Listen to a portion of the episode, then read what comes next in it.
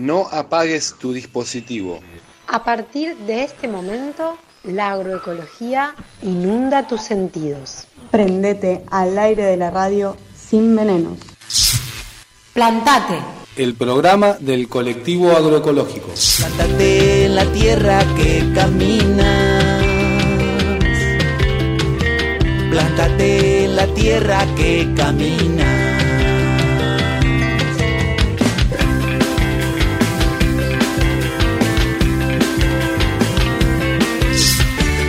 La tierra que camina.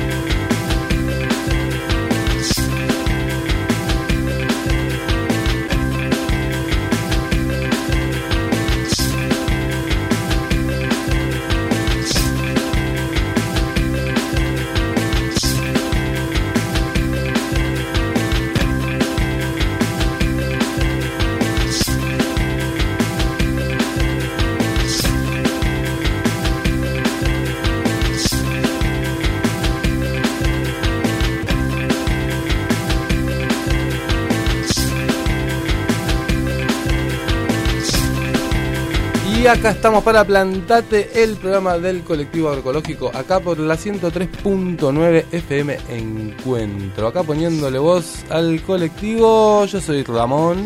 Por aquí Elena. Y por aquí, Malena. Muy bien, yo quiero contarles una noticia.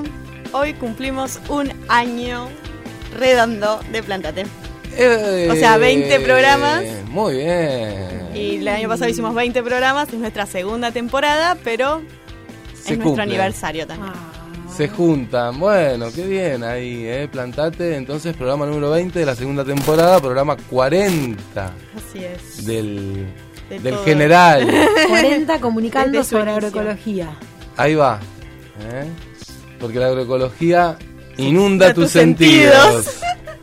Bueno, nos querés buscar en redes, querés comunicarte con Plantate, querés decirnos, che, poneme el temita de no sé qué, o eh, sería interesante que hablen de tal emprendimiento que funciona en tal lugar. ¿Tienen data para pasarnos? Nos interesa seguir O si tenés un redes. emprendimiento y querés, y querés contar tu experiencia también, O si tenés recetas, si querés compartir. también. Así que nos escribís por plantate-agroecología en Instagram o plantate agroecología en Facebook. Sí, y si no también podés buscar las redes del colectivo agroecológico. Colectivo agroecológico del Río Negro en Facebook y colectivo agroecológico en Instagram. Y ahí te podés escribir, nos escribís y, y bueno, y nos decís algo, Lo que quieras. lo que quieras. Qué lindos programas nos puedes decir. Sí, También, también. vale. Qué linda flores, entrevista. eso es como una, Claro. una caricia al alma, claro, Sí, está bueno. sí, sí, vale, vale. Nos motiva también para Sí, seguir. sí, no todo es información, también Claro. puede ser un che, escuché tal programa, me gustó. Vale, vale. Sí. Eh, no sabía los beneficios de los fermentos, del programa de ayer, ¿no? de la semana pasada, por ejemplo. Claro, algún comentario, alguna cosa y así también. Y bueno, y capaz nos estás escuchando por FM El Cóndor o también nos podés escuchar por la FM El Refugio de la Escuela ESFA. Y también si te perdiste nuestras versiones radiales en el aire de la. FM, nos podés buscar. En Spotify o en Anchor, plantate, ahí plantate agroecología. Los, Ahí plantate. Ahí está. Y plantate, y ahí están todos los podcasts, los programas y Sí, bueno. y lo, sub- y lo parás, si tenés que hacer algo, lo parás y ya haces lo que tienes. Y si a uno te re gustó, compartilo. Compartilo Obvio, con también. grupo de amigues, ¿no? Sí, sí. Bueno, y Bueno, ¿y qué tenemos para este programita? Para este programa invernal. este programa Con esta invernal- niebla tan bella. Bien, primero, agenda. ¿Tenemos feria? Tenemos feria como Tenemos todos feria. los jueves. Este jueves, ahí, plazoleta del fundador, eh, más o menos de 9 y media a 10 de la mañana. a- Frente al Centro Cultural. Sí, entonces. frente al Centro Cultural en la Costanera. venite a la feria agroecológica del colectivo, donde también vas a encontrar artesanes, elaboradores y si el solcito acompaña, ahí el, el pastito y el río y estar un rato ahí. Así que acérquense, vénganse a la feria este jueves 28. Muy Nueve y bien. media a 15 horas. Sí, sí, sí. Y dale. Agroecologizate. Bueno, y tenemos... eh, Música, vamos a escuchar. Vamos a escuchar a Clara Cantore, una grosa con el bajo, haciendo sus propias versiones de algunos temas así grosos también. Así que vamos a estar ahí Bien. musicalizando con Clara Cantore. Me gusta. Y tenemos, eh, seguimos con entrevistas fuera de Vietnam, pero en la región. Vamos a entrevistar a Louis Mel de Huerta Agroecológica. Hay, hay dos Instagram, si quieren ya ir buscándolos para ver de qué se trata. Huerta Agroecológica y un bajo AB y eh, Le Jardinere. Ajá. Eh, también tenemos para comunicar, hablando de la comunicación, lo que ya veníamos comunicando en los programas anteriores, lo del curso gratuito de comunicación y agroecología. sí, ahí, ahí va, es verdad. Ahora vamos a eso, que ya está cerrando una inscripción en dos días. Sí, porque inicia el 2 de agosto. Eh, ¡Guau! Bueno, vamos a estar entrevistando a Louis Mel, de- que está- están en Fisque Menuco. Sí. Eh, y bueno, nos van a contar su experiencia. Están haciendo huerta agroecológica, entrega de bolsones, tienen un Instagram con recetas. Hay varias cosas, creo que vamos a, a ir charlando a ver cómo es la experiencia de la agroecología por allá por el Alto Valle.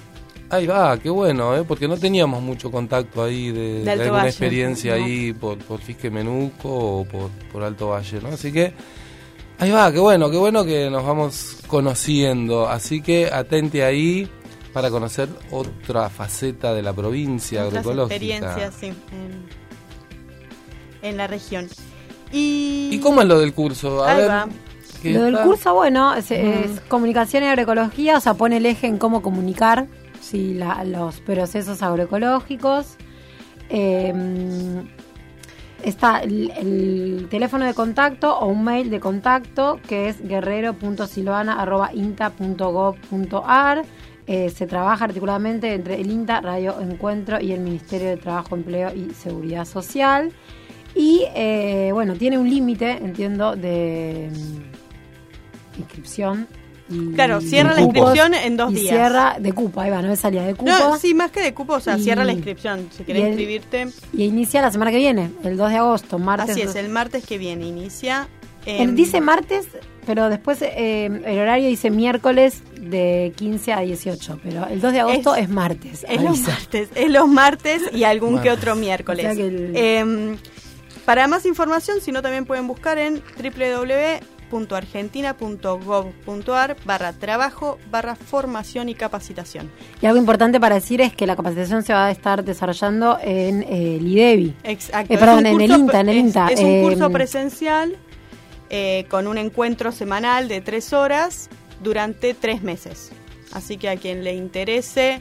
eh, pueda comprometerse en, en esa cantidad de, de encuentros. Sí, es tanto a quien le interese conocer sobre el concepto de agroecología y todo lo amplio que es que nosotros comunicamos acá todas las semanas, como eh, estrategias de comunicación. ¿no? El, el curso va a tener esos dos ejes, uno de, de- de teoría de agroecología y otro de teoría de comunicación, para llegar a la final de alguna algún ¿Alguna producción? exacto alguna producción final y, y para concluir el curso así que a quien le interese Está bueno, ¿eh? acérquense, busquen ahí, Consulten, para saber un poco capaz más. pueden ir algún día Sí. claro sí Y, y bueno, ahí vamos a estar algunos de Plantate también eh, participando de esta formación, eh, sumando desde nuestra experiencia. eh, así que está bueno, eh, comunicar siempre es lindo y comunicar la agroecología mejor.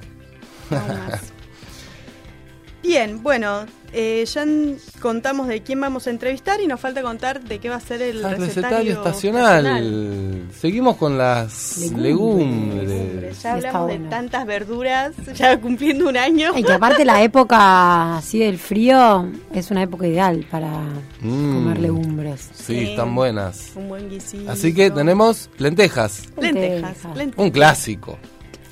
¿No? Es como un clásico de las legumbres. Sí, No. creo una de las Sí, más difundidas. sí. Uno dice Sí. guiso y eh, lenteja. ¿no? Lenteja ¿De qué- aparece pegado, digo? Y ¿no? las que se consume también, ¿no? Porque por ahí las otras, el poroto, poroto colorado, Acá no. el garbanzo, uno no ta- por ahí mm, le cuesta más comerlas o Sí. no, no está tan incorporada en la dieta familiar, por decirlo de algún modo.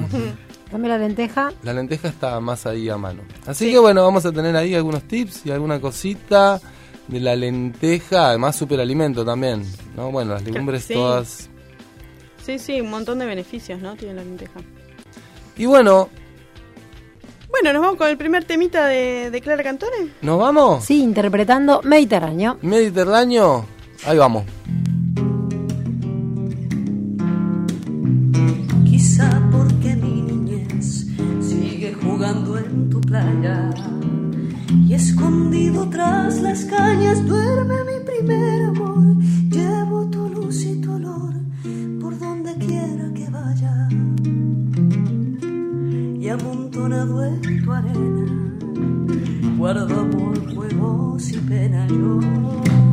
Que en la piel tengo el sabor amargo del llanto eterno que han vertido en ti cien puertos de Algeciras a Estambul para que pintes de azul tus largas noches de invierno y a fuerza de desventura tu alma es profunda y oscura a tus atardeceres rojos se acostumbraron mis ojos como el recodo al camino.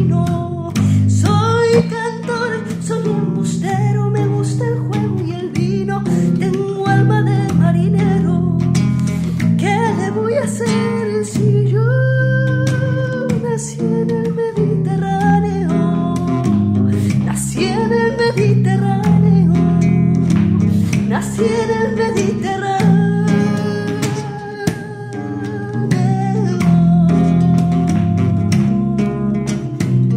Plantate, plantate, plantate, plantate, plantate del colectivo agroecológico de Viedma. Plántate, el programa del colectivo agroecológico. Todos los martes a las 20 horas por la comunitaria. Plantate. Cada persona se Plantate, el plantate. La tierra nos dice que es de nadie.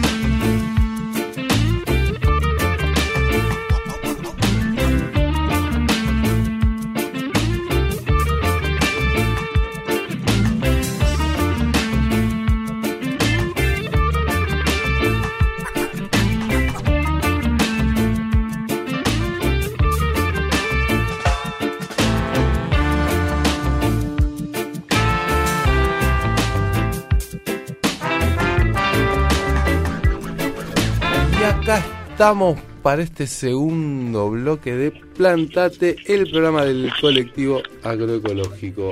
Así que Acá estamos. esperando para esta es- nuestro bloque de entrevistas. Hoy vamos a estar entrevistando, seguimos con estas experiencias de viaje por la provincia, por la Patagonia, acá por la Puel Mapu, por nuestro territorio y vamos para la zona de Fisque Menuco, más conocido como General Asesino Roca. Para nosotros Fisque Menuco y, y ahí, bueno, vamos a estar conociendo experiencias que tienen que ver con entregas de bolsones, con organización, ¿no? Y bueno, imagino que con producción, porque si está la entrega, hay producción ahí dando vueltas por la zona de Fisque Menuco. ¿Qué más tenemos para, para ir spoileando, digamos, de esta entrevista, L? Bueno, yo estoy hablando un poco con las chicas y son productoras, pero también hacen bolsones. Ahí en el, en el Instagram tienen este, los últimos bolsones que, que, que entregaron, que bueno, en época invernal eh, tengo entendido que no es solo producción local, sino que eh, compran a otros para, para poder hacer más ricos ¿no? en diversidad esos bolsones que, que comercializan. Ya nos contarán bien cómo logran hacer esas redes. La estacionalidad, ¿no? que, que, que cuesta en, en todas las experiencias. Sí, la estacionalidad marca, ¿no? Bueno, pone su... Ahora hay que comer zapallo. Ahora hay que comer lechuga. es como la... Claro, y las compañeras allá estaba, eh, eh, estaba- estaban cerrando la tranquera. Estaban cerrando la tranquera y entonces, yo no sé si están por ahí ahora. ¿Nos están escuchando o no? Hola. Ahí va. Buenas, buenas. ¿Qué tal? Buenas noches. ¿Cómo, cómo están? Hola, ahí estábamos spoileando un poco la entrevista. Bien, estamos muy contentos de la, la presentación. Justo hoy a la mañana nos despertamos viendo un, una publicación de Zuleiquitas acerca de, bueno, de que ayer fue, fue como un año más sin Santiago Maldonado y, y bueno, que la presentación sea la que hicieron y con el nombre de la zona donde estamos, eh, como nos gusta nombrarla, eh, estuvo buenísimo.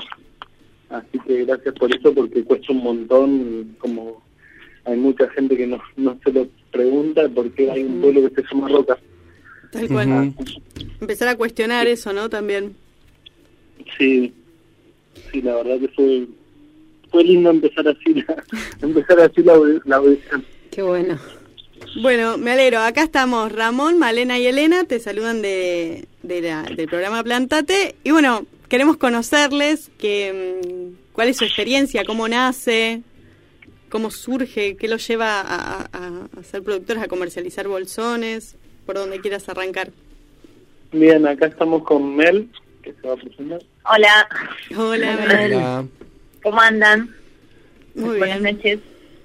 Y mm, hace un tiempo, hace ya casi 10 años, eh, que elegimos como una alimentación distinta, empezamos a interesarnos como por salud, como comer más sano, comer saludable y bueno, nos hicimos vegetarianos, después veganes y como que nuestra nuestro camino de una alimentación más consciente eh, nos llevó a, a cambiar como nuestro laburo que siempre hicimos fue vender comida tipo ravioles, sorrentinos, pan casero y bueno después lo adaptamos a nuestro emprendimiento de comida vegana que es Le Jardinere. Ahí va.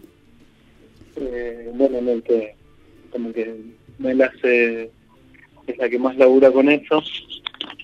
Y hace cuatro o cinco años no, nos empezó como a preocupar bastante como decir le estamos vendiendo a la gente nuestra producción que la hacemos con amor todo pero ya pues sabemos que por ahí la harina blanca viene súper fumigada que a las chacras que vamos a usar la producción Ujú. estamos viendo los, los herbicidas y las cosas que laburan como y nos empezó como que no estaba del todo bien lo que estábamos vendiendo ¿no? Claro. y desde ahí como que empecé más el interés por lo que ustedes nos convocaron que es la huerta que, que fue bueno vamos a juntarnos con gente que esté produciendo y personas que estén laburando en eso para, para poder producir la comida con la que con la que llegamos a las personas porque era como eso era como le poníamos todo el amor pero no alcanzaba porque si le- el trigo está envenenado como ahora quieren hacer el HB4 no, Sí, hablamos de eso en un programa. fue, fue a matar, a matar, a matar. Igual eh, siento que es revalorable también como cualquier tipo de emprendimiento de comida casera, primero que todo. Segundo, después como un emprendimiento de comida de alimentación consciente y después una- un, un emprendimiento de comida de alimentación consciente vegana, no sé, como cada vez, o sea, súper es valorable todo, pero siempre se puede un poco más. O sea, para mí siempre como que los límites de uno cuando tienen como la convicción de estas cosas, que es un poco lo que a nosotros nos mueve, es como decir, bueno, se puede un poco más, capaz que podemos que nosotros ser los productores de la materia prima o aunque sea de algo para poder conseguir el resto y que realmente sepamos cuál es su fuente original y que realmente no tengan venenos y no sé, como estar un poco libre de, de, de todo, como para mí es como muy turbio la alimentación de- Claro. del mundo y todo, todo lo como... Entonces, su experiencia, para, para resumir un poco todo esto que estaba contando, eh, nace desde el consumo, o sea, primero eran em, desde una Total. de- demanda, o sea, yo quiero consumir eh, productos o tener una dieta a base de, de- de verduras, eh, empiezan a, a ofrecer a través del jardinere este tipo de comida vegana, que después ahora veo que también es sin gluten. Em, y, y, y, y, y- y en el mismo, desde el mismo lugar, ¿no? Desde, desde, desde, una, desde una demanda, desde una forma de quiero consumir, eh, se meten en la, en la parte productiva. Sí. Claro, está bueno el camino, ¿no? Es como bien desde, Sí, sí, desde, desde el deseo de, de un tipo de consumo distinto a- al que se encuentra en los supermercados. Eh, sí, como siento que es como una responsabilidad social también, como eh, y, y- y esto como de un, de un eh, hacer como entre comillas como su militancia, ¿no? Como de esto también estos espacios de aire que que las personas nos están escuchando y estamos hablando de estos temas que que no son pocos, digamos, porque vos no tenés la tele y ves esa información. No, claro, eh, es un espacio de militancia, o sea, yo creo que la, la agroecología, al menos yo la veo un poco un espacio de militancia en distintos este, Y por lo menos porque es algo que, que hoy está como resurgiendo, porque yo ah, no, no toda la vida existieron los agrotóxicos y demás, como que uno cuando investiga, ¿cuándo entró esto? Ah, ¿Cuándo entraron estas corporaciones? Y, y antes la gente no comía así, ¿entendés? entonces como que también hay un montón de investigación acerca de la alimentación, como en las otras comunidades, qué enfermedades habían, qué enfermedades hay hoy a través del consumo de agrotóxicos, porque uno cree que no pasa nada, porque en realidad es la acumulación, es los años. Por eso es como que no todos estamos preocupados saliendo a correr a decir basta de agrotóxicos, basta, ¿entendés? Como, porque no hay una acción real como tan rápida. Eh, entonces como que uno no es que le da urgencia, pero realmente para nosotros es como es algo importante, es sí, sí. y todo esto como la resistencia, es Claro. hacer el camino y que los demás se vayan sumando, porque así Claro. como es algo que se puede sostener hoy, es porque hay consumidores, digamos, como hay Claro. personas que más o menos piensan lo mismo. Ahí los estamos... "Ah, está bueno consumir verduras y no encontrar un mercado alternativo. Los perdemos un poco ahí la, la señal, no sé si, si es que se, se, Se está mueven moviendo, o- sí, pero o el micrófono. A ver, ahí se escucha mejor. Sí, mejor. Sí, ahí Sí, está sí. mejor. Y, y, y en el marco de esta de esta resistencia, ¿no? De esta de esta forma, de esta manera de, de ver que necesitamos realmente cambiar, ¿no? Eh, eh, los modos de producción y las formas de consumo. Eh, ahí cuánta, cuánta gente participa con ustedes, cómo cómo se organizan, digamos, eh, como consumidores y como productores. Hay hay un ¿Hay alguna red de un- hay una red, son un- son un grupo o, o es una Ah, Sí, sí, sí. Eh, bueno, eso lo puede explicar Luz mejor, pero sí, hay un, él se encarga de lo que es más la comercialización de estos bolsones, la cantidad de bolsones que se arman por semana, eh, la cantidad de, de- de alimentos que se tienen que mm, pedir, digamos, los que se tienen que cosechar y demás. Hoy, como no se está cosechando tanto en este momento, pero el, el verano pasado sí, eh, él tiene como bien esos números. Claro. Bien. Proyecto de los bolsones empezó siendo, éramos tres productores, en realidad éramos como tres equipos de dos o tres grupitos de productores, o sea, éramos siete, ocho personas laburando y, y empezamos a hacer un, produ- un bolsón con nuestra producción de acá, ¿no? Con lo Claro. que teníamos. Y enseguida como que nos dimos cuenta de que pasaba un tiempo y no no podíamos como asegurar eh, La venta. todo el año por nuestra zona bastante eh, que siempre haya verdura. Por eso es lo que se ve ahora en las redes, que tenemos 30%, que, que es obvio, ¿no? Porque justo esta semana no se tiene banana de Jujuy y el bolsón.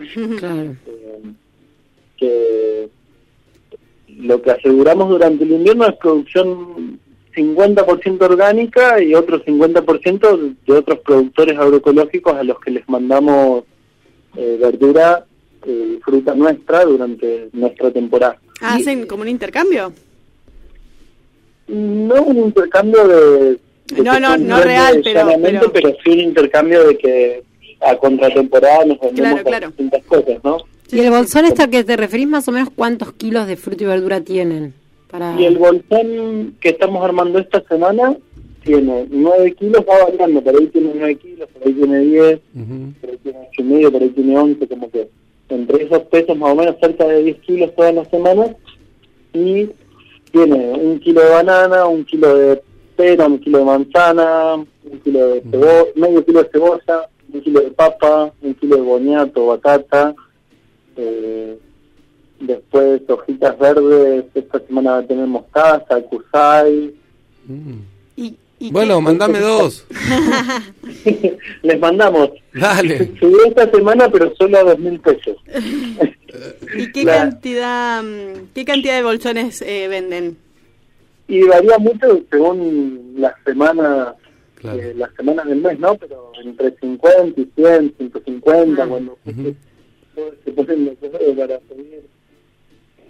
¿Y, y tienen Nosotros como productores Sí. tenemos un número más o menos hecho que es que para poder dedicarnos las 6 ocho personas que nos tenemos que dedicar eh, exclusivamente a esto, como que un buen número para un bolsón es tener 150 o 200 consumidores semanales como para que todas las personas podamos estar dedicadas a eso, como a la idea de eso, como que el productor no tenga que salir a, a vender o malvender tu, tu producción en otro circuito que, que lo que premia es otra cosa, no lo que venimos hablando, ¿viste? como que en, en el circuito agroecológico u orgánico también lo que se premia es la calidad del producto, la, la fiabilidad de lo que, del alimento que, que va a llegar al- a las mesas. Y no por ahí otras cosas como el, el color, el tamaño, el precio en muchos casos, que el precio es algo loquísimo porque hoy, hoy estábamos hablando con, con un amigo de cómo hacer para hacerle entender a la gente que es justo que, que nuestro tomate, por ejemplo, que en verano valga 100 pesos y en invierno 300, pero que vos sabés que más o menos todo el año ese precio es el único que varía, que son las flores, que si nos mandan tomate desde Jujuy, y sí, vale el doble o el triple porque pasó por tres camiones pero que nunca va a valer 30 pesos, que, porque no está bien que alguien labure por 30 pesos, pero que nunca va a valer más de 100 en temporada, porque lo que digo a, a precio de hoy, ¿no? Pero como que es difícil hacernos entender como, como productores y como red lo que lo que es justo que valgan las cosas, lo- los alimentos sobre todo. Porque como hay otra gente que produce para ganar unas ganancias así como increíbles y para exportar o para para bien por el negocio, no por el alimento, sí, hay veces que, que no pueden hacer ese negocio y, y se remata, se descarta y llega la, la fruta y la verdura a un precio súper barato que a veces a los productores que, que laburamos con comercio justo es como que nos genera un- una cuestión rara con, con los consumidores que nos dicen eh, che, el tomate en la verdura está a 30 pesos ahora. Sí, pero cuando te da 500 yo te lo cobrás a 150 también, ¿no? Claro, sí, sí, sí.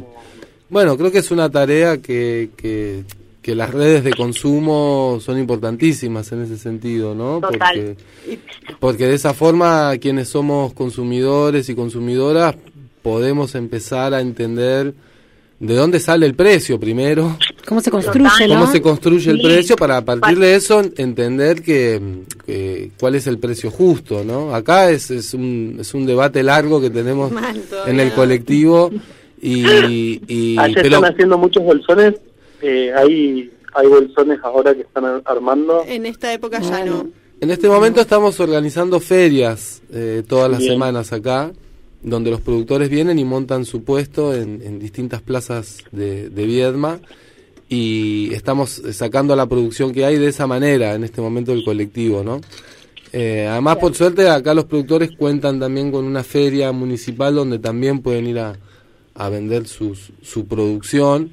Entonces, no dependen únicamente de, de la salida que hacemos desde el colectivo de la producción. Sí, en temporada el colectivo es por donde más por donde más eh, fluye la producción, ¿no? Y ahí, cuando vos decís que son eh, cuatro o cinco eh, productores, ¿en, en qué zona están de, de Fisque Menuco para, para darnos una idea más o menos? Estamos desde Guerrico hasta los márgenes. Guerrico es como yendo para Neuquén, Ajá, como ahí van.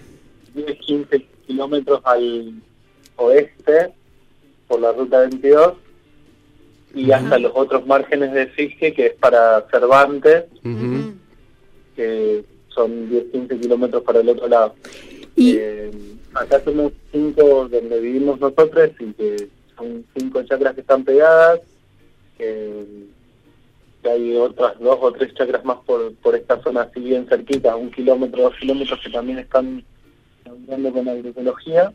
Eh, Están todos bastante en una misma en una misma zona, digamos. Están, están- Claro, es como que bueno mm, son chacras que fueron productivas como del, de, lo- de la producción antigua, ¿no? Convencional. Hmm. Convencional, eh, hasta hace unos 10 años y bueno, en esas crisis quedaron como abandonadas las chacras en, en cuanto a lo productivo y ahora se están con- resignificando, viendo si la producción frutícola es la que sirve o algo más mixto.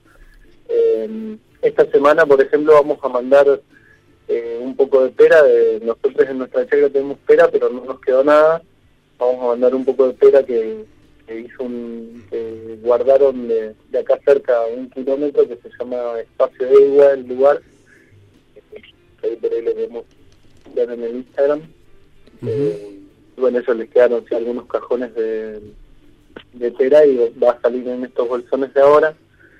Eh, como viene creciendo y, la verdad que es, es una gran alegría ver que, que está está funcionando, ¿no? Que es posible, como decir, como que dónde está el truco no era tan difícil, ¿no? y, y por ahí lo, lo difícil es mantener en el tiempo y, y que no no te lleve puesto, creo que el mercado, como que como grupo justo estamos en un momento que en los 3, 4 años que venimos laburando, más o menos lo que es la fruta y la verdura eh, está siendo cada vez más escaso en la zona. Entonces nuestro laburo se, se valora. Y en estos 3, 4 años que vienen así trabajando y produciendo y organizando bolsones, ¿recibieron eh, o tuvieron algún acercamiento, algún apoyo de técnicos del INTA o técnicas del INTA o de algún... Sí, to- totalmente, nos re faltó empezar, faltó ese pedazo de la historia que cuando empezamos en el grupo que dijimos, bueno, vamos a hacer, vamos a producir pr- primero verdura orgánica, agroecológica, eh,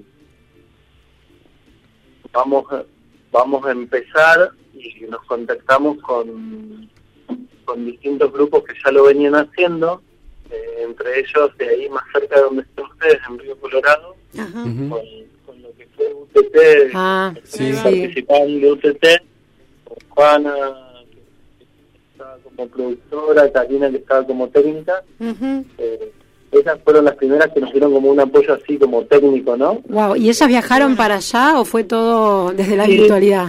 No, fue muchísimo desde la virtualidad, pero hubieron varios encuentros. Qué bueno. Qué bien. Vinieron acá, conocieron. Acá también Eh, vinimos. nos Nosotros no hemos ido todavía al Río Colorado, pero las conocemos. Si ellas vinieron. Bueno, de hecho, en los bolsones de ahora tenemos un poco de, de producción de Juana, Ajá. tenemos papas de lo que de lo que produce Juana este año. Y, bueno, ella nos enseñó a hacer eh, varios de los remedios que al final ni los usás, porque como la chacra está bien, pero ahí casi que ni los usás los remedios, porque Claro. plantás variado, eh, abonás bien la tierra y, y no haces un monocultivo y la verdad que no hace falta cuidar demasiado.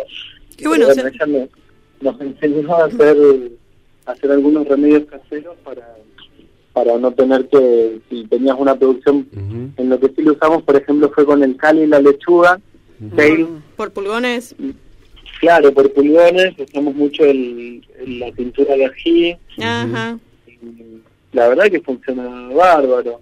Qué bien. Eh, Y pensando en la producción, ¿cómo fue ese cambio, no? Porque venían haciendo comida, o sea, un- una forma de trabajar muy distinta a llevarlo a la producción, a la tierra, a, al, al- al horario solar y todo lo que implica ser un productor. ¿Cómo fue esa, ese, ese cambio? Bueno, eh, el grupo que en el que participamos al principio, que ahora como que nos, nos dividimos y hay dos bolsones, como que, como que se cumplió el ciclo de que estuvimos todos trabajando en una misma chacra, eh, éramos seis y éramos tres que éramos productores como que veníamos hace dos o tres años intentando hacer agroecología desde cero y tres productores que eran productores de hace muchos años que estaban interesados en dejar de usar los agroquímicos, ¿no? Ah, ok, se combinaron. Y entonces ahí fue como buenísimo la esa, esa combinación de, de querer aprender y, Claro, y desaprender, ¿no? pu- pudieron, claro, eh, eh, eh, se pudieron complementar bien ustedes con las nuevas técnicas y con querer dejar de hacer un montón de cosas y, y- y los otros productores con ya la experiencia de producción, pero por ahí necesitaban esto, el, el conocer los eh, los violes y, y- y los preparados que Los se hacen, purines. los purines. Claro. Qué bueno. Sí, total. Que más más allá de las diferencias, que bueno, ahora como que el grupo del el ciclo del grupo se se cumplió. Eh, un momento, bueno, estuvimos como, como nos separamos, estuvimos todo medio Ah. mal, pero Apa. ahora estamos volviendo a, a cooperar desde distintos lugares y sí, eh, en nuestros bolsones de, de la temporada vamos a tener eh, algo de nuestra verdura y estamos haciendo la verdura de nuestros compañeros anteriores, nuestros compañeros que nos separamos y, y más que nada nos quedó el- la cuestión de que ya están como se sabe que acá tenemos producción. Ay, se, se va cada tanto. Se va bastante, Se estamos bastante relacionados con INTA, podemos como ser varios productores y, y poder proponer comercialización en conjunto a otras zonas cercanas que se les corta mucho antes la producción. Qué bueno Claro. eso. Hemos mandado a, a la línea sur, a, al Cuy eh, y a Maquinchao. Se hizo una experiencia allí que más que nada nos ayudó INTA. Y Y, y bueno, y como que se va armando la red, ¿no? se va armando la red, sí, sí. Como que se, se, se va notando que, que se puede y hay mucha gente que se interesa. Y creo que como todos nosotros con, con Mel estudiamos danza contemporánea y, y como lo que nos quedó muy grabado una vez de un profe fue que decía, júntense, aunque sea mirarse las caras, pero todos los jueves, decidan el día que se juntan y a mí me hizo mucho ruido en el buen sentido eso que diga todos los jueves nos juntamos mirando las caras y amargarnos juntos, aunque no salga nada, La importancia Eh, de construir. pero júntense no con, con la cuestión esta de, del, del querer y no saber cómo y persistir en el tiempo y mantener y mantener y mantener eh, que obviamente que nosotros solo estamos dando vu- vueltas a la tierra e intentando de, Solo. Ah, yo, quiero, producción. yo quiero decir, eh, eh, cuando estaba diciendo esto, como el cambio de lo que es, si bien yo no me estoy dedicando plenamente eh, cuando estaba trabajando en la tierra, yo era como que, como tengo otro trabajo que es de acrobacias aéreas y más el mundo de la danza y con mis clases, en el tiempo, en el cuerpo que me quedaba, iba a la muerte a las 5 de la mañana en verano, los días que me que sentía que mi cuerpo podía. Pero yo lo que tengo que decir de esto es que el trabajo de la tierra es- súper fuerte, es súper cansador, es súper, eh, tiene muchas horas, es como en la huerta no Muy tiene corporal. Sí, Una amiga por, me decía, por eso "Trabaja pregunto feriado". cómo fue ese cambio. Trabajan los feriados. Y le digo, mira, es como la lechuga no tiene feriado, tiene, o sea, las plantas en verano acá, ahí hasta desde los 33 hasta los 39, 40 grados de calor a veces puedes tener. Exacto, ya eh, eh, te guías no, no por, por, por el día calendario, sino por la La luz naturaleza. solar, Sí, la luz básicamente. solar. Y pensando un poquito en esto que estuvieron comentando, en esta historia que estuvieron haciendo, ¿no? De su recorrido, eh, teniendo así como una doble mirada del pasado y para adelante, para el futuro, tomando en cuenta de dónde están ahora, ¿no? El presente, en algún punto. Eh, ¿Cuáles fueron, algunos estuvieron mencionando, pero cuáles fueron o cuáles consideran que fueron como los principales desafíos o problemas que tuvieron que, que sortear para poder sostenerse en el tiempo con esta producción y con la comercialización de bolsones? Eso por un lado. Y por otro lado, como qué proyectos tienen a futuro como emprendimiento ustedes, ¿no? Bien, eh, En lo que es los bolsones, eh, en los en la logística, como Ah, la, la parte de la logística, la comercialización, eh, aceitar esa tener- parte. tener buena información y acceso acceso a insumos, semillas, eh, pero más que nada lo que es los bolsones de invierno que no tienen tanto verdura nuestra es la logística, porque el sistema de, de camiones y de, de transporte Se pierde el audio justo cuando decís una parte muy importante del sistema de Ah, camiones, de perdón. transportes, ¿no? Dijiste eso. La problemática que, que tenemos acá en la, la región con la con el transporte de, de Es las también, cosas, sí, ¿no? sí, sí, es- Que encarece mucho. es tremendo, como que si hubiese trenes sería como más sale el tren, llega el tren todos los días a la misma hora, es algo como común, como que las rutas, más allá de que esté el sistema impositivo que prevé el Estado como para que sea un bien común, no son un bien común, son son como un bien de explotación como todo el resto de, de la de la tierra, ¿no? De, de la. Gualmapu, como estaban diciendo ustedes. Eh, Sí, nos pasa igual acá cuando, cuando se hacían intercambios o, o compras de, de otros lugares. La verdad que el tema de transporte es una gran limitante. Y, en- bien Encarece mucho. y nos encarece. no so- a veces conseguís algún transporte y se, se te va un montón el precio Y también. con el aumento ahora de combustible cada dos por tres, más, ¿no? Aumenta cada dos por tres Claro. también.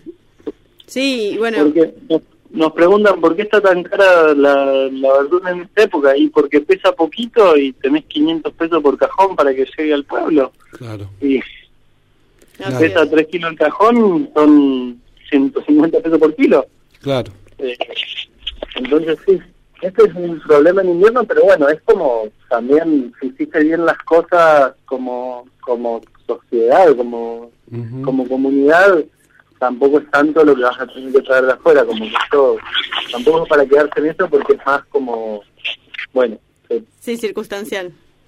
sí, es Claro. circunstancial de este momento que no nos estamos pudiendo organizar del todo como productores y consumidores como para que no se corte el ciclo, generar Y- otras cosas, alimentos deshidratados, Claro, conservas, formas de conservar. conservas, alimentos congelados. Eh, como que hay bastante para hacer como para no tener que estar trayendo de afuera. verduras y Y eso lo toman, eso es eso que, que, que planteas de, mm, eh, de los alimentos desecados, Conserva. lo- las conservas, lo piensan como proyectos a futuro, pensando un poco en el futuro del emprendimiento.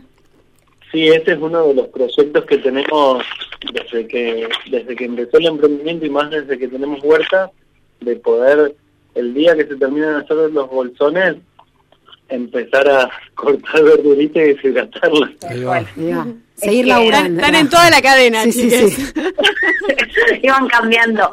Eh, lo que pasa es que también es como que el producto elaborado tiene como mucho más valor que la materia prima. Por ahí. O sea, Porque, no, porque le agregás valor también, ¿no? Tu tiempo. que- sí, sí, total. Eh, eh, y no sé, y ahí también es como aprender otras formas de alimentarse, quizás también. Yo creo que hay algo súper importante y que este es como un camino más como arduoso y piedroso y, y a largo a, a largo plazo, ¿no? Eh, que es como cambiar un poco el, las ideas sobre sobre, el- sobre la alimentación y, y ponerse como consumidores responsables, digamos, como quienes podamos hacerlo, ¿no? Como primero hablo de eso, pero siento Sí. que mm, Hacia ello vamos, creo, y es, y es lo que buscamos también con, con estas charlas, ¿no? Pues con dar a Sí. conocer, con hablar de... Claro. Sí, Mel, ¿y, y quiénes, y Es quiénes están es ahí por sí. quiénes están ahí por el Fisque Menuco y, y quieren acceder a este cambio y decir, bueno, me encantó, quiero consumir? ¿Cómo los pueden buscar eh, ¿Cómo en, comprar un en bolsón redes? o- Eh, o- pasanos las redes o los contactos de, de ahí. Bueno, eh, por el Instagram pueden buscar Huerta Agroecológica, guion bajo AB, que es como Alto Valla, Ajá. y Le Jardinere, también en Instagram. Ajá. Bien. Y si no, eh, una vez por mes estamos yendo a la mm, Feria Cultivar, Ajá, que ¿dónde se está está? haciendo en la Casa de la Cultura, que es un, ¿En Fisque? un espacio cul- un espacio cultural acá en Fisque que, bueno, es muy conocido, está justo en el centro, enfrente de las vías, Ujú. Qué bueno. enfrente del te- Teatro de la Estación, y Eh. ahí estamos yendo nosotros y otros productores. Eh, se está armando linda la feria, es algo que hace mucho tiempo que... Qué bueno, qué bueno. Feriar, feriar siempre también es un intercambio directo entre el productor y el consumidor que lleva a, hacer estas charlas, ¿no? La importancia de tener Sí, un sí. consumo activo, responsable eh, y entender la soberanía alimentaria, que creo que es eh, a lo que están buscando también con todo esto, involucrarse Sí, en toda la cadena productiva que tienen. Bueno, Bueno. mil gracias chicos eh, por prestarnos eh, su tiempo para contar la experiencia. Bueno, muchas gracias, muchas gracias por, compartir y ya vamos a estar difundiendo las redes de contacto para aquellos que nos están escuchando desde las otras latitudes de la región y se puedan contactar con ustedes. Muchísimas gracias. Dale, Gracias. Yo me, me había preparado una reflexión. Ah, bueno, dale, dale. Ah, dale, No, porque con la actividad que sigue en la radio de la cocina con lentejas, Sí. Con la cuestión de, de pensar alternativas y, y las formas de consumir los alimentos, la lenteja es, es uno de, la- de los alimentos que es muy versátil y en invierno se puede consumir en guisos calentitos, que es como, es como Sí. un extremo de la gastronomía, como cocinado, lo, lo elaborado con gas, con fuego, con todo lo que eso significa que nos, que, que nos apapacha Sí. por otro lado, si, con, si conseguimos lentejas frescas, agroecológicas, orgánicas, de, productores responsables, también se brotan enseguida y podemos hacerlas brotar y tener, ahora hablábamos de los transportes que es un día, lo que fue una lechuga en invierno, una verdura fresquita eh, durante el invierno, puedes tener esos brotes en tu casa si, si te guardaste dos o tres kilos de lenteja para pasar el invierno, puedes tener ese mínimo de vitaminas y de verdecito y de ensalada con el mismo alimento que Genial, decidir brotes. Buenísima idea. ¿Puedo Ya, tener ensalada o puedo tener guiso? Exacto, sí. Es una locura. Sí, sí, es la verdad súper versátil la, la lenteja. Eh, ahora vamos a, a pasar justamente unas recetas eh, para, para saber usarlas y aprovecharlas en este invierno. Así que sumamos, sumamos los brotes ahí de... los brotes y la activación mínimo de 24 horas. Sí, sí, siempre remojar. Bueno, chiques, abrazo Bueno. grande, que sigan bien ahí en Abrazo. y estemos en contacto, así seguimos generando redes. Sí, son bienvenidos por aquí. Acá también, se cuidan, adiós. Chau, chau. Adiós. Chau, chau.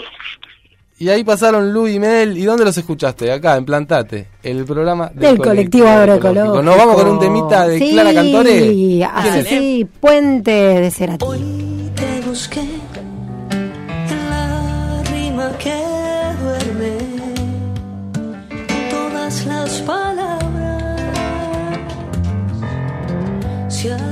es porque entendí todo, menos la distancia. Desordené a tonos tuyos para hacerte aparecer.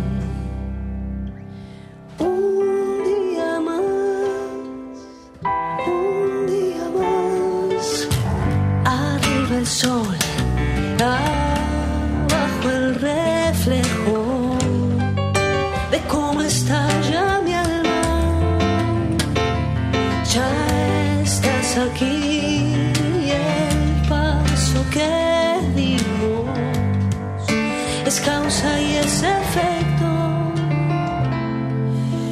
Cruza el amor, yo cruzaré los dedos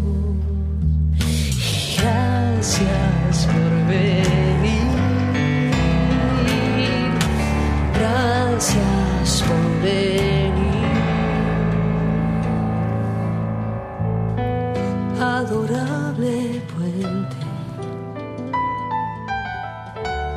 Se ha creado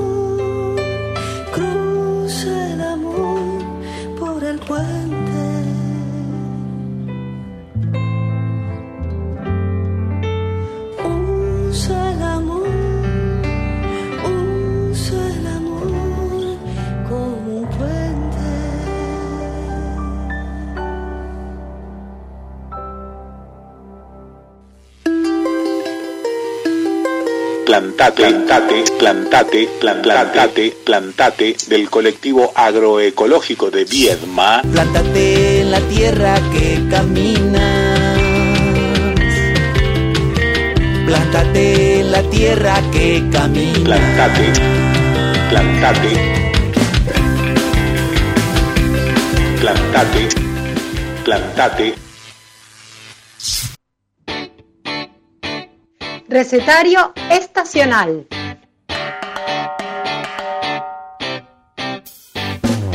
Propiedades de las frutas y las verduras. Conservas, fermentados y preparados sencillos. Anímate a crear en la cocina con lo que la tierra te da en cada estación. Comidas saludables con productos locales. Comida por estación da el mejor sabor. La vida me enseñó a ser un buen guerrero, a defender mis ideas y pensamientos. Me enseñó a comer con cuchara, a compartir la comida con la persona amada. Y acá estamos para el tercer bloque de Plantate Recetario Estacional. Y ya, Al palo, al palo. Eh, allá Todos. en los controles de la radio, el señor Mauro No nos que- mira no como que- diciendo: el reloj, muchachos. No hay que eh, agradecerle a Mauro, ¿eh? Sí, no hay que agradecerle, los- solo saludarlo, por lo que estuve escuchando en el programa anterior, Ah, ¿eh? No hay que, No, hay que saludarlo nomás, el señor Mauro Torres en los controles de la 103.9 y estamos para el recetario estacional lentejas. Lenteja, qué lenteja. Y tenemos Ah, sal. lenteja, qué lenteja, lenteja, pero rápido. Lenteja rápida es esta vez. Y para, tenemos ahí en línea, puede ser que estás, ¿estás por ahí, Graciela? Sí, buenas tardes, estoy por aquí. ¿Cómo Eh, va? Muy bien, muy bien, contenta de escucharlos y de participar con una receta que voy a tratar de sintetizar. A ver, Graciela, ¿cómo vienen esas lentejas? Para ahí en casa, agarrá, agarrate un, un anotador, prepárate porque viene la receta de Graciela. A ver, lentejas. ¿Qué hacemos con las lentejas? Es una es una, una receta que yo hago bastante a ojo, pero digamos que lo que hago son hamburguesas caseras de lentejas y veganas, no porque sea vegana, pero porque no les pongo más que verdura. Bien. Por un lado, remojo las lentejas, más o menos medio kilo de lentejas, un ratito. Y mientras tanto voy eh, rehogando verduras, básicamente todas cortadas bien chiquitas. cebolla, puede ser blanca, morada, también cebolla de verdeo con las, las hojitas, eh, zanahoria, que a veces la proceso o la rayo para que no quede muy grande, eso no va en cubitos, Bien. puede ser zapallo que después se pisa y se deshace, eh, puerro, morrón, importante, El cebolla y secreto, morrón. el secreto Graciela, ahí es, es cortar chiquito, digamos. Eso cortado, todo bien chiquito, excepto Bien. la zanahoria, que la proceso o la rayo, Va. para que no quede tan en trozos. Todo eso va a una sartén con apenas un poquito de aceite Bien. y se va transparentando. Cuando ya está casi listo, le agrego un poquito de sal. Lo más importante y lo más complejo de la receta es el punto de cocción de las lentejas. Ah, mira. Una vez que las remojé, van a otra cacerola, en una dejé las verduras, van a otra cacerola y les coloco un mínimo de agua, apenas se las cubra, porque la idea es que no hay que colarlas, que la cocción tiene que ir consumiendo el agua. Como con el arroz. Entonces, Bien. Está bueno. entonces les coloco sal, les coloco sal y comienza la cocción. Tengo siempre a mano en un termo agua caliente a punto de hervir para no interrumpir la cocción. Cuando van absorbiendo el agua le agrego por los costados un poquito más. Bien. Como un risotto. Claro, como un arroz pensaba, ¿no? Como- Está como se cocina, por ejemplo, el arroz de la paella, ¿no? Claro. Que no voy, le, Claro. le voy agregando despo- despacito y agua hirviendo. Eso es muy importante, Bien. porque si no interrumpimos la cocción. Cuando las lentejas se van deshaciendo, es como que diría que están pasadas, no están al dente como para una ensalada, apago, dejo reposar un poquito y con un pelapapas, con un eh, pizapapas, dentro mismo de la cacerola, las empiezo a machacar. A mí me gusta que queden texturadas, por eso no las proceso para que se hagan como una crema. Mm, O sea, un pizza Luego le lenteja agrego, luego le agrego toda la verdura, que yo le pongo bastante, toda la verdura eh, que estuve rehogando y la condimento. Le coloco curry, le puedo colocar pimentón, ají molido poquito, Bien. pimienta recién molida y corrijo la sal. Dejo enfriar como para poder trabajar con las manos y yo hago como unos pancitos, unas pequeñas hamburguesitas Claro. que las voy apretando bien, bastante para que no les quede aire y no se deshagan. O sea que para ligar Entonces, eso, no, no, nada, no, no, lo- no agregas nada. Para ligar esa mezcla. agregarle huevo o podés, a veces le pongo harina de garbanzo, pero como me gusta que baste con calentarla eh, en la plancha o en el, o en el Sí. horno, eh, trato de no agregarle nada, porque está todo Claro. Y si se hacen pequeñas, con una espátula se dan vueltas y si la lenteja se, hizo en el punto justo, no se rompen. Ahí va. Y si se rompen tampoco No es pasa tan nada. grave. Claro. Son muy ricas, muy ricas eh, igual, pero no les pongo nada que necesite una cocción adicional. Se podría agregar, si uno quiere, un, un par de huevos según la cantidad, cuando ya estén frías, para que el huevo sirva para unir Para y no ligar. se cocine con la lenteja, ¿no? Claro, son, son opciones. Una Claro. puede ser ligada con, con huevo o, o ligado así con Y ella dijo harina de garbanzo o también, ¿no? harina también. de Claro. Y yo a garbanzo. veces le puedo, también se le puede, se le puede agregar salvado de avena, lo que, Ah, lo que algo uno que- quiera. Claro. Eh, un- o se pueden también eh, eh, pasar por pan rallado, Está si uno quiere, o por avena, por avena rosada. Eh, yo no le, no le pongo nada, las dejo así y las, las hago es bastante pequeña, ¿no? Como un tamaño de hamburguesa grande porque eso es más fácil. Primero porque me gustan así como que se les haga esa cascarita cuando las cocino. Claro. Ah, Y además, porque es mucho más fácil de, de maniobrar cuando uno las cocina, ya que no tienen nada que las haya unido, excepto ese puré que va alargando mismo la, la, El agua. la lenteja al cocinarse, ¿no? Claro. Muy Buenísimo. bueno. Qué ¿eh? bueno, y estas las podemos congelar y las tenemos listas para cuando Bueno, así. exactamente. Yo lo que hago después, cuando están frías, las pongo en una bandeja así para fritas, voy poniendo papel film y voy haciendo varias y después las saco y así como están frisadas, las puedo las puedo cocinar y acompañar con una ensalada, con un tomate al medio. Sí, sí. Yo cuando hago, medio kilo de, Claro, de hacés para guardar. da una, una cantidad bastante abundante. Para recibir a tus hijas cuando van a también la- visitarte o no. ¿Las haces? ¿Cómo? Para recibir a tus hijas cuando van a visitarte, ¿las haces o no?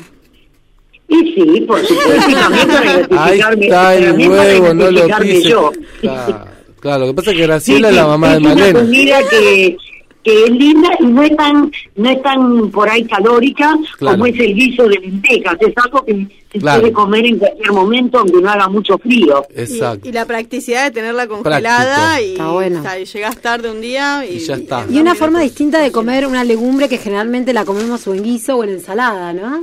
Así Y es. No Otra se come manera. tanto, claro. Bueno, Graciela. Exactamente, así que bueno, Mil pruébenlo, no, no se enojen receta. si se le rompen, que van a quedar ricas igual, pero el secreto está en que no hay que colar las lentejas. Las lentejas tienen que tener Mm. un punto de cocción que se deshagan Claro, que no y, que práctica- y que no quede agua en la cacerola. Eso es lo que lleva más tiempo. Claro. Pero yo lo voy haciendo mientras que voy preparando y rehogando las verduras. O sea, Claro. como estoy ahí al lado de la sartén, puedo ir controlando ese punto de cocción. Que Bien. creo que es el único, la única dificultad que tiene esta, esta receta. Bueno, Graciela, muchas gracias por tu tiempo, por esta receta de hamburguesas de lentejas para plantate. Y bueno, en cualquier momento te estamos eh, molestando con alguna otra recetita por ahí. Bueno, un gusto compartir. Es interesante ir compartiendo los, los saberes que, que todos vamos vamos construyendo, porque de eso se trata, ¿no? Experimentar en la cocina. Exactamente, eso queremos. sí. Un abrazo Gracias. grande. Chaucito. Un abrazo para todos. Bueno, impresionante, sí, Graciela es mi mamá, que me recibe a veces, ya, y la semana que viene creo que me va a estar visitando por acá, así que le voy a decir, haceme hamburguesa de lenteja. Ah, ¿verdad que sabes? Y ya que, está, epa. frizame un par, y ya me queda Ya las listas vos. Bueno, Es buena solución, es buena antes de cerrar, antes de cerrar el programa, comentarles que acá, como siempre decimos al inicio de los programas de Plantate, en las voces, poniéndole las voces, en la conducción, está Ramón, está él, estoy yo, Malena, pero también estamos en la etapa de la producción. Somos nosotros tres que estamos todo el tiempo pensando ideas, qué hacer, darle contenido a cómo expandir, multiplicar la agroecología. Y particularmente tengo que decir adiós a la conducción, no hacia la producción. Porque, bueno, eh, Pasan se- cosas. pasan cosas. No, se me complica a partir de este segundo cuatrimestre poder eh, estar acá eh, pres- presencialmente poniéndole voz al programa, pero voy a seguir con mis cumpis eh, en la parte de la producción. Y bueno, y algún audio y una cosa. Siempre vamos a tener Sí, ahí la sí, voz sí, de sí, Male. sí. Ahí va, ahí va. eh, Participando. participando, ¿eh? Y bueno, y así pasó este programa y nos vamos, nos vamos con otro tema de Clara. Nos vamos con otro tema de Clara, esta vez. Uno de Fito, ¿no es Ah, cierto? sí, versionando el amor después del amor con ese súper bajo. ¡Fua! Tremendo. Bueno, Nos vamos y, con y ese qué? Y dale. Agroecologizate. se parezca este rayo de sol. Y ahora que busqué,